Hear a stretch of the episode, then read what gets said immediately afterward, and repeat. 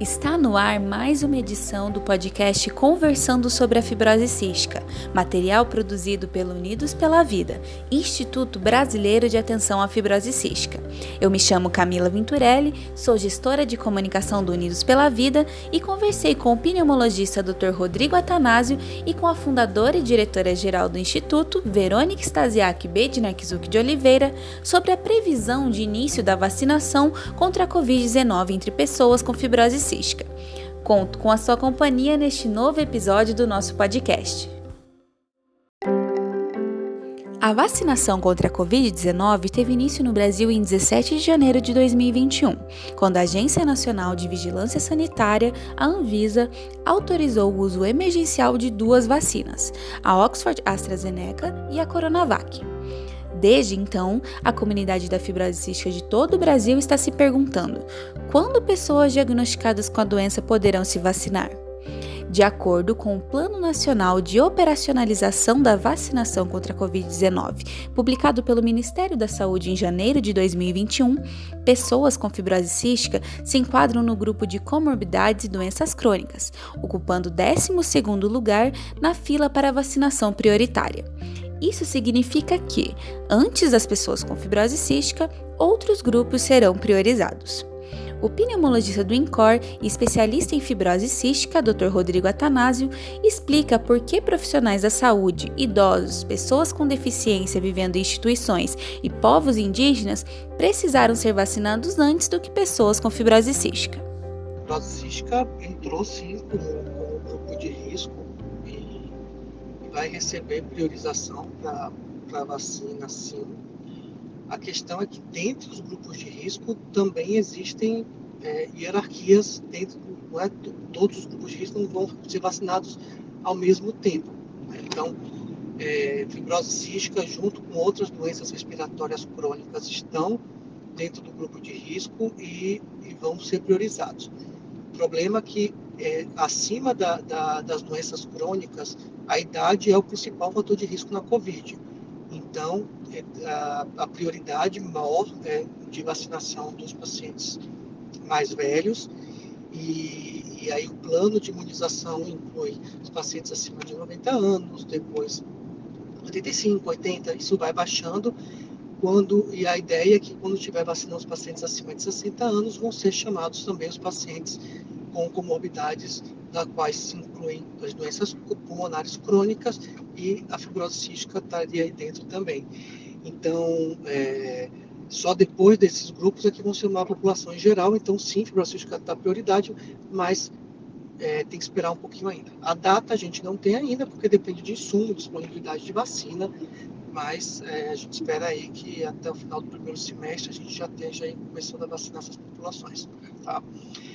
Então, bom, um outro ponto em relação às crianças, a questão é que as vacinas não foram testadas na faixa etária pediátrica e por mais que as crianças com fibrose cística tenham doença pulmonar crônica, é, idade, como eu comentei antes, idade é o principal fator de risco aí nessa doença. Então, é, a gente tem que priorizar primeiro os pacientes mais velhos e não existem dados de segurança na faixa etária pediátrica, então por, por hora não está sendo vacinado ainda pessoas abaixo de 18 anos. E só vão vacinar acima de 18 com comorbidades depois de vacinar os idosos primeiro. O Ministério da Saúde recomenda que todos os estados brasileiros sigam a ordem de prioridade definida pelo Programa Nacional de Imunizações. Na prática, isso significa que não é possível determinar uma data exata de quando as pessoas com fibrose cística de cada região poderão se vacinar, como explica a fundadora e diretora-geral do Unidos pela Vida, Verônica Stasiak. Bom, hoje, é, início de março de 2021, quando a gente está gravando esse podcast, ainda é difícil precisar quando que as pessoas com fibrose cística vão ser vacinadas. O primeiro motivo é, da gente ainda não conseguir precisar essa data é porque, primeiro, o Brasil é um país gigantesco. Cada estado tem a sua quantidade de é, moradores, a sua quantidade de pessoas em cada faixa prioritária da vacinação, o que difere muito o andamento da campanha de vacinação em cada estado e em cada município.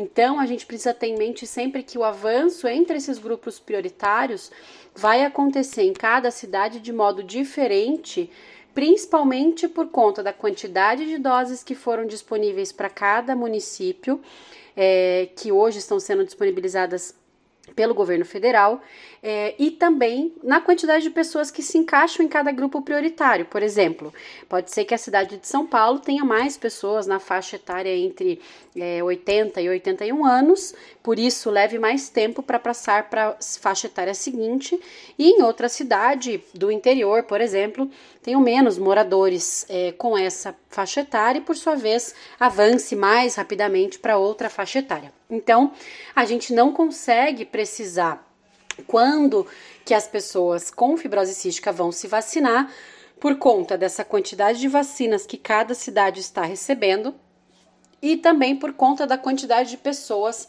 em cada grupo é, prioritário.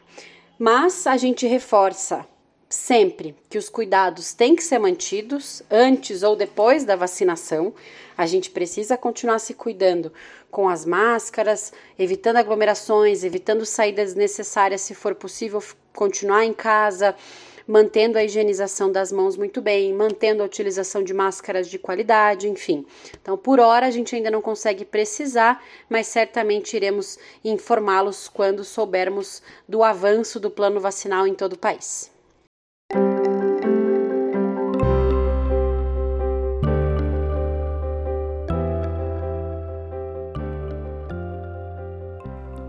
Essas informações, reforçamos a importância de você se manter informado através dos canais de comunicação da prefeitura do seu município, além de conversar com os profissionais da saúde do seu centro de referência. Tire dúvidas sobre o tema e fique atualizado para não perder nenhuma informação relacionada ao assunto na sua região.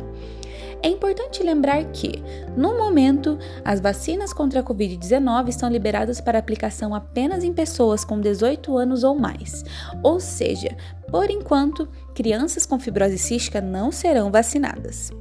Agora que você já sabe mais sobre as vacinas, enquanto elas ainda não chegam, encerramos esse podcast te lembrando daquilo que no momento é nossa melhor opção Use máscara de boa qualidade sempre que sair. Evite aglomerações, só saia de casa quando for necessário e não deixe de higienizar muito bem suas mãos e passar sempre o álcool em gel. Por enquanto, manter-se distância de quem gostamos é nossa maior prova de amor pelos outros e por nós mesmos. Se cuidem!